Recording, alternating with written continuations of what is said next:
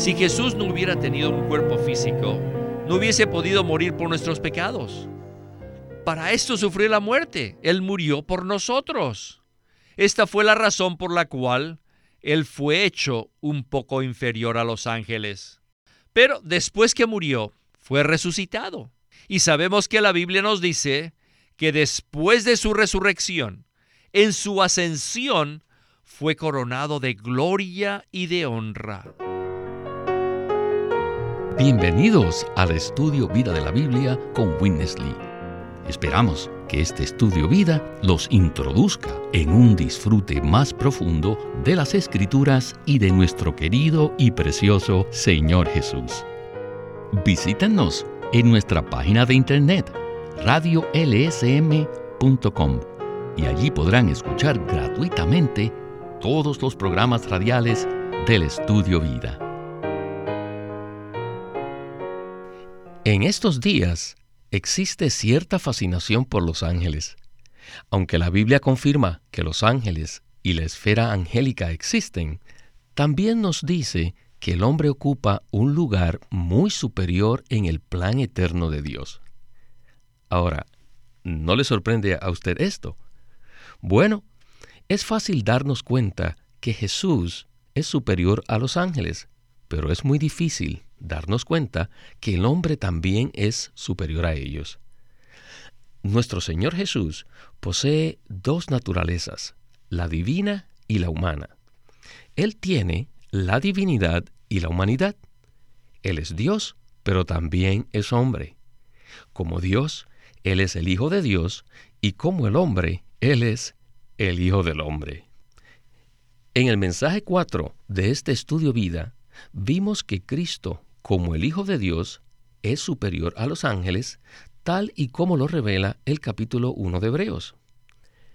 En este mensaje hablaremos acerca de la segunda parte de esta comparación, que lleva por título Jesús como el Hijo del Hombre es superior a los ángeles. Y hemos invitado a Óscar Cordero para ayudarnos con los comentarios. Bienvenido, Óscar. Estoy excepcionalmente impresionado con este libro de Hebreos y de hecho estuve presente en el estudio vida de Hebreos cuando fue dado como un entrenamiento. Y puedo decirles que literalmente ese entrenamiento cambió mi vida. Un asunto tan simple como nuestra relación con los ángeles es de gran importancia para que nos demos cuenta del lugar tan superior que el hombre tiene en el plan eterno de Dios. Pues bien, tenemos delante de nosotros un mensaje muy profundo. Sin más preámbulos, iniciemos el primer segmento escuchando a Witness Lee. Adelante. Espero que todos nos demos cuenta that our wonderful Jesus has two natures. que nuestro maravilloso Jesús posee dos naturalezas divine and the human. la divina y la humana. Él tiene divinidad y él tiene humanidad. Él es Dios y a la vez es hombre. Como Dios, Él es el Hijo de Dios y como hombre, es el Hijo del Hombre. En el primer capítulo del libro de Hebreos, nos habla de su divinidad y el segundo capítulo nos habla de su humanidad. En estas dos naturalezas, en su divinidad o en su humanidad, Él es superior a los ángeles. Por supuesto, es relativamente fácil darnos cuenta que Jesús, como Dios, es superior a los ángeles. No obstante, es muy difícil darnos cuenta que el hombre también es superior a ellos. Me temo que muchos de ustedes todavía tienen el concepto de que somos inferiores a los ángeles. Supongamos, ¿qué pasaría si se nos apareciera un ángel en este momento? Tal vez lo adoremos porque pensamos subconscientemente que Él es mejor que nosotros. Si pensamos que los ángeles son superiores a nosotros, estamos cortos de visión. En ese caso, necesitamos leer el capítulo 2 de Hebreos. Nosotros, los seres humanos, como los herederos de la salvación, somos muy superiores a los ángeles y somos sus amos, somos sus señores. Nosotros somos los socios de Cristo y los ángeles son los siervos que ministran a todos los herederos de la salvación. Aleluya. Somos la casa de Dios y nuestro Cristo es la escalera celestial que nos une a Dios y trae Dios a nosotros, mientras que los ángeles son solamente espíritus que nos sirven al ascender y descender sobre esta escalera. El escritor de este libro de Hebreos es maravilloso.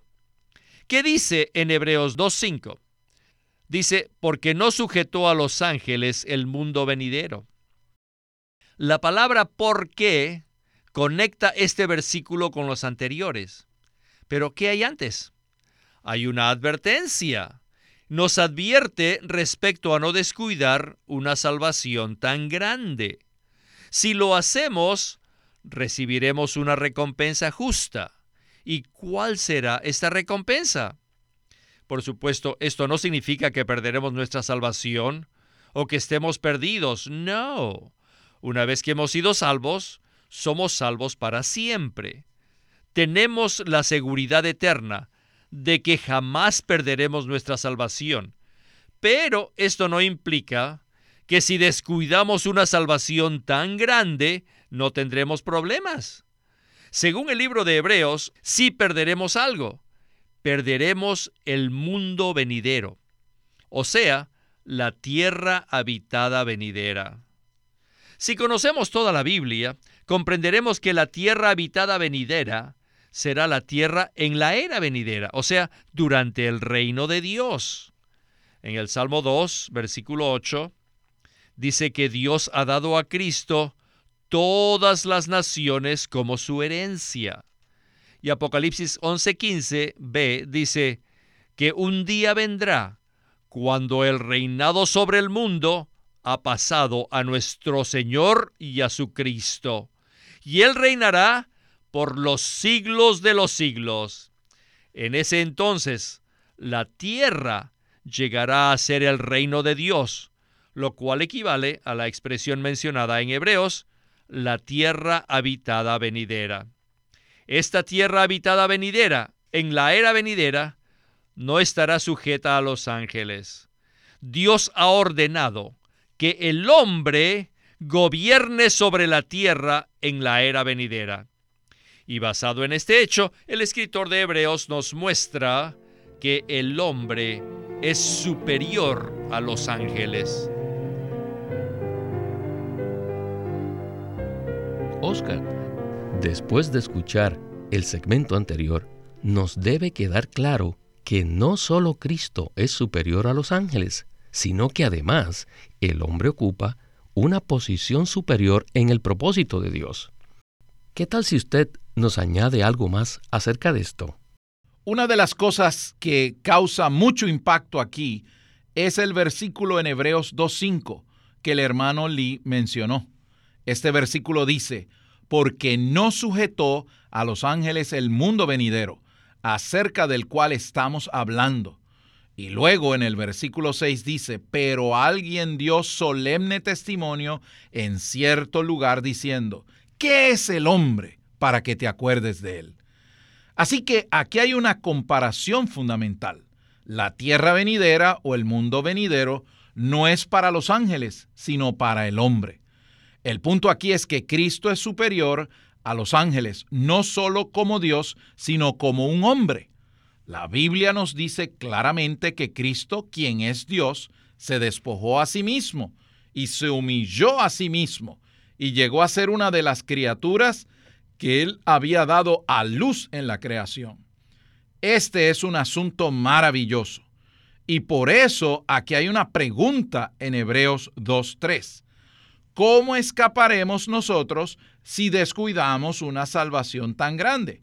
Es decir, Dios tiene un propósito, el cual está directamente relacionado con el hombre. Cuando Cristo se despojó a sí mismo, Él entró en la humanidad y vivió como un hombre en esta tierra. Él murió como un hombre, resucitó como un hombre y vendrá de nuevo como un hombre. En Apocalipsis 11:15 dice, el reinado sobre el mundo ha pasado a nuestro Señor y a su Cristo. Esto se basa principalmente en su humanidad. Él es el Rey de Reyes y Señor de Señores. Jesús como hombre se convertirá en el Rey con su reino en esta tierra. Así que es importante que abramos nuestro ser para darnos cuenta de que la salvación de Dios está directamente relacionada con el hombre y que el hombre es su instrumento, su vaso para llevar a cabo su propósito en esta tierra. Eso es verdad. La Biblia dice que los hombres fueron creados a la imagen y conforme a la semejanza de Dios en Génesis 1.26. Ahora, Continuemos con el siguiente segmento del estudio vida, escuchando a Winnesley. En la eternidad pasada, desde el principio, en la economía de Dios, Dios determinó que el hombre debe gobernar la tierra. Ahora debo hacerles notar que hay tres capítulos en la Biblia que debemos ponerlos juntos. Génesis 1, el Salmo 8 y Hebreos capítulo 2.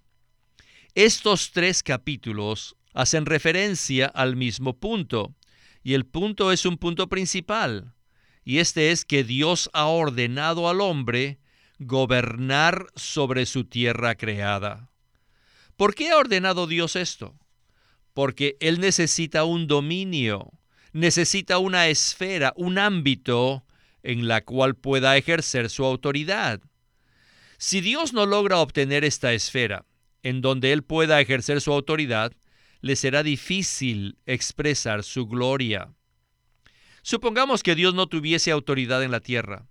Entonces, ¿cómo podría expresar su gloria? So if you remember the ending of the Lord's Prayer, Recordemos la conclusión de la oración que el Señor hizo en Mateo 6 del 9 al 13. For thine is the kingdom Porque tuyo es el reino and the power y el poder and the glory y la gloria por los siglos de los siglos. Amén. Una vez establecido el reino, allí está el poder, la autoridad, y así se puede expresar la gloria.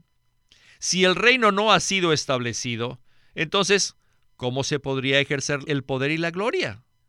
Es menester que veamos que el propósito de Dios es constante y su propósito es eterno.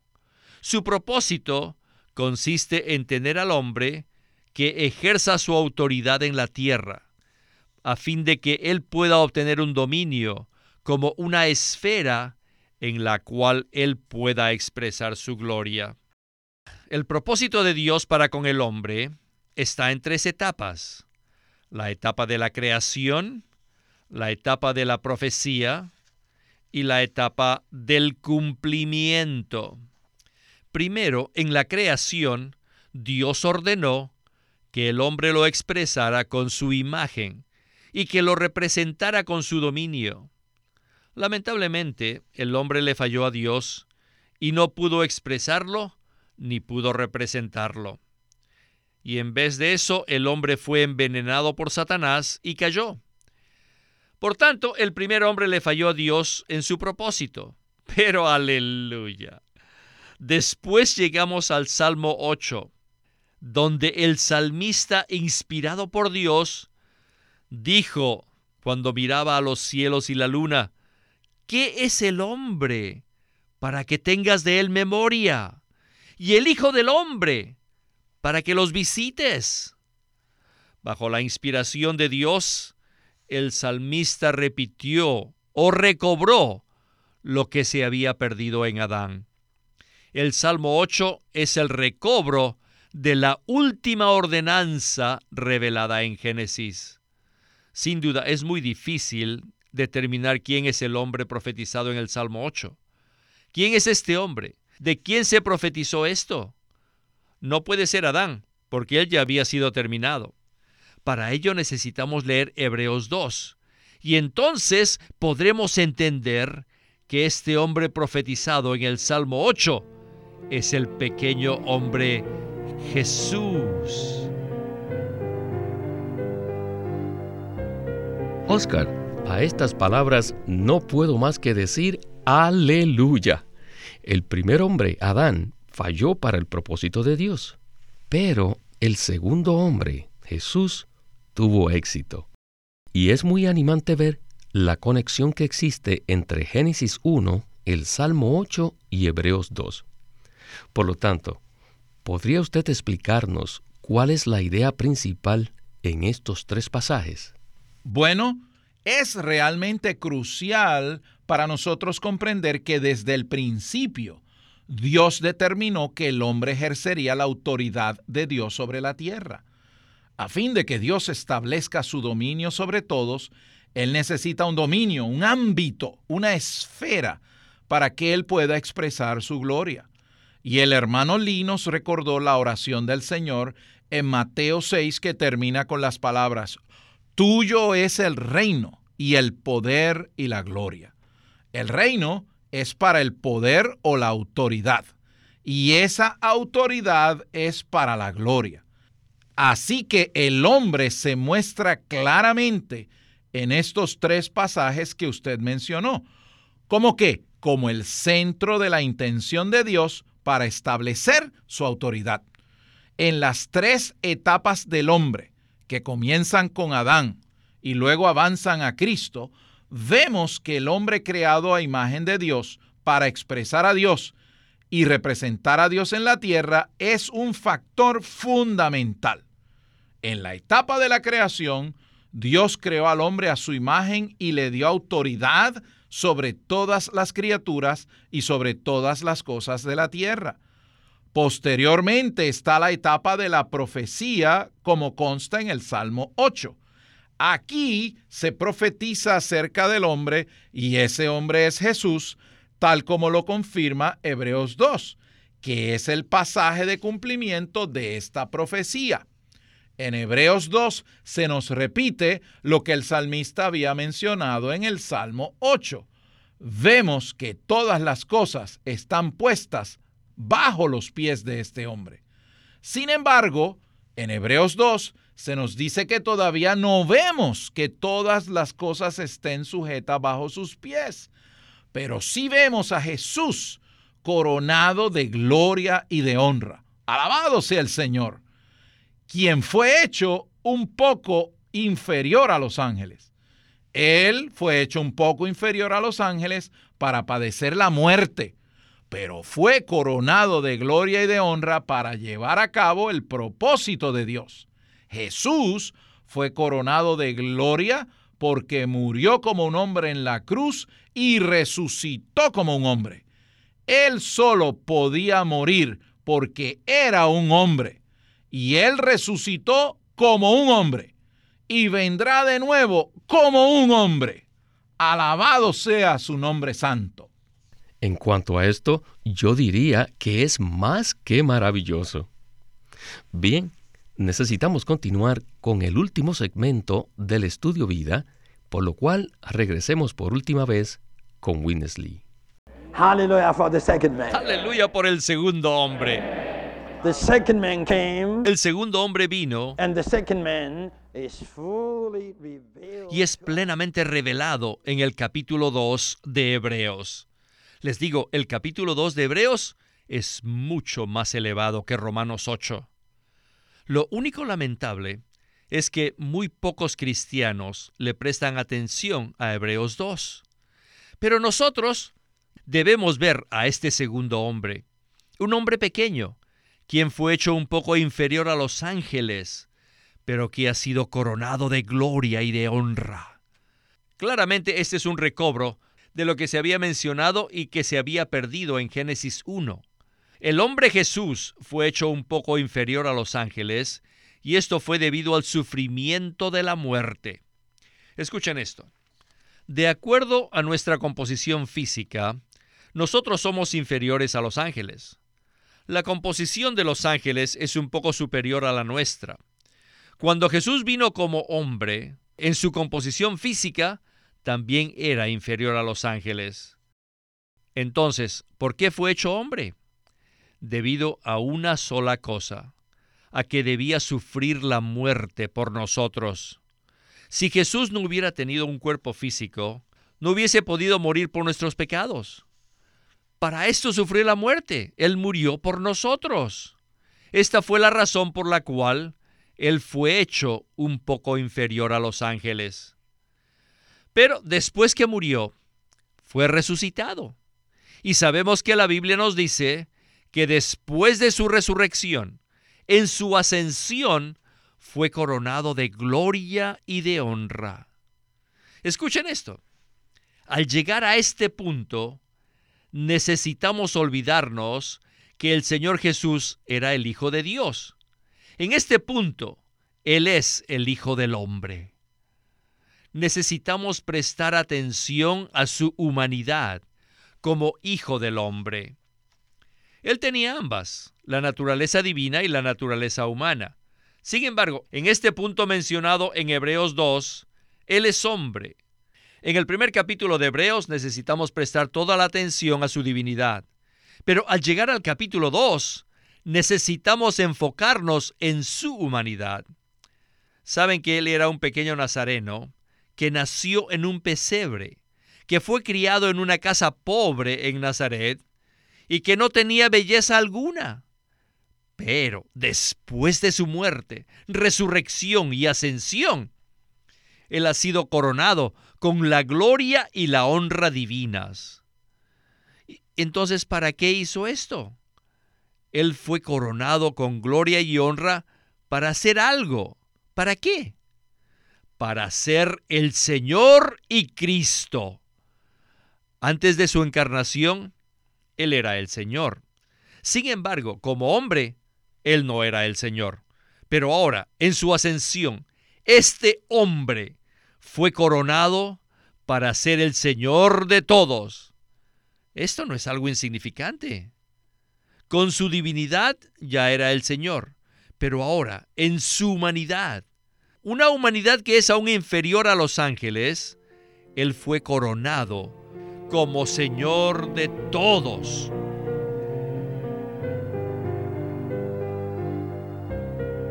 Cristo, como hombre, también fue hecho un poco inferior a los ángeles. No obstante, según el propósito de Dios, el hombre es superior a los ángeles y ellos son nuestros servidores.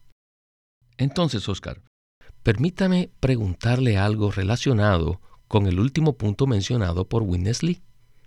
¿Nos podría usted explicar por qué Cristo, como hombre, fue coronado de gloria y de honra? Pues esto es algo difícil de comprender, ¿verdad? Así es. Y creo que realmente tenemos que ejercitar nuestra fe para ver lo que dicen las escrituras.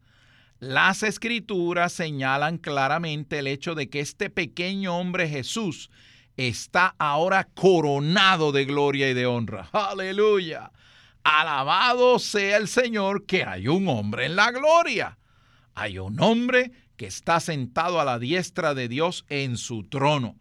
Hay un hombre que es el líder y el gobernante, es el príncipe y es el salvador. Hay un hombre que es Señor y Cristo. Hay un hombre que es quien lleva a cabo el propósito de Dios en todo el universo. Y este hombre ahora está llevando a muchos otros hombres a la gloria. Él ahora está llevando a cabo el propósito de Dios desde los cielos. Es esencial que nos demos cuenta de que Dios nuestro Salvador es un hombre que murió, resucitó, ascendió y fue coronado de gloria y honra para ser aquel que ahora está reuniendo bajo una cabeza todas las cosas del universo. Eso es verdad, Oscar. Bueno, para concluir, me gustaría mencionar algo adicional respecto a los ángeles. Los ángeles son espíritus que sirven a los herederos de la salvación con el propósito de que Cristo sea impartido en su ser. Y de esta manera, lleguen a ser la expresión y la representación de Dios en la tierra y así cooperar con su economía. Oscar, no podemos continuar porque el tiempo se nos terminó. Muchísimas gracias por su compañía y sus comentarios. Aprecio mucho la oportunidad de contribuir a esta línea, a este aspecto del ministerio de nuestro querido hermano Lee. Muchas gracias.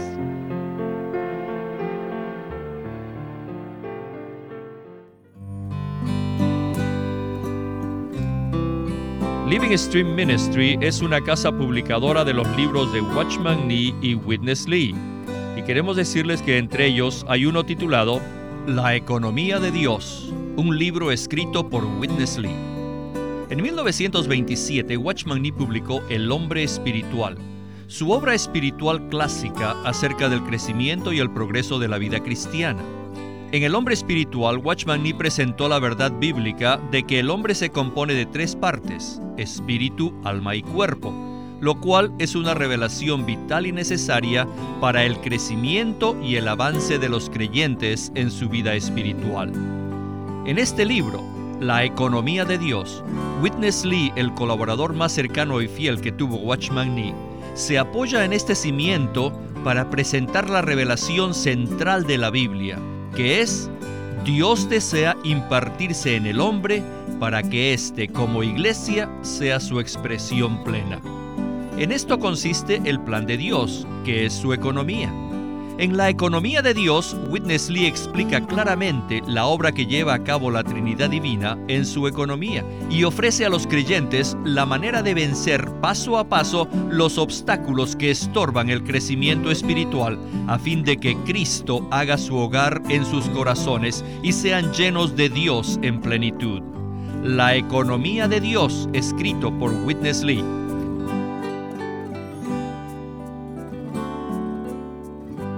Queremos animarlos a que visiten nuestra página de internet libroslsm.com. Allí encontrarán los libros impresos del Ministerio de Watchman Nee y Witness Lee, la Santa Biblia versión recobro con sus notas explicativas y también encontrarán folletos, himnos y libros en formato electrónico. Por favor, visiten nuestra página de internet libroslsm.com o llámenos a nuestro teléfono gratuito 1-800-810-1149. 1-800-810-1149. Además, si desean, pueden comunicarse con nosotros enviándonos un correo electrónico a estudiovida.lsm.org.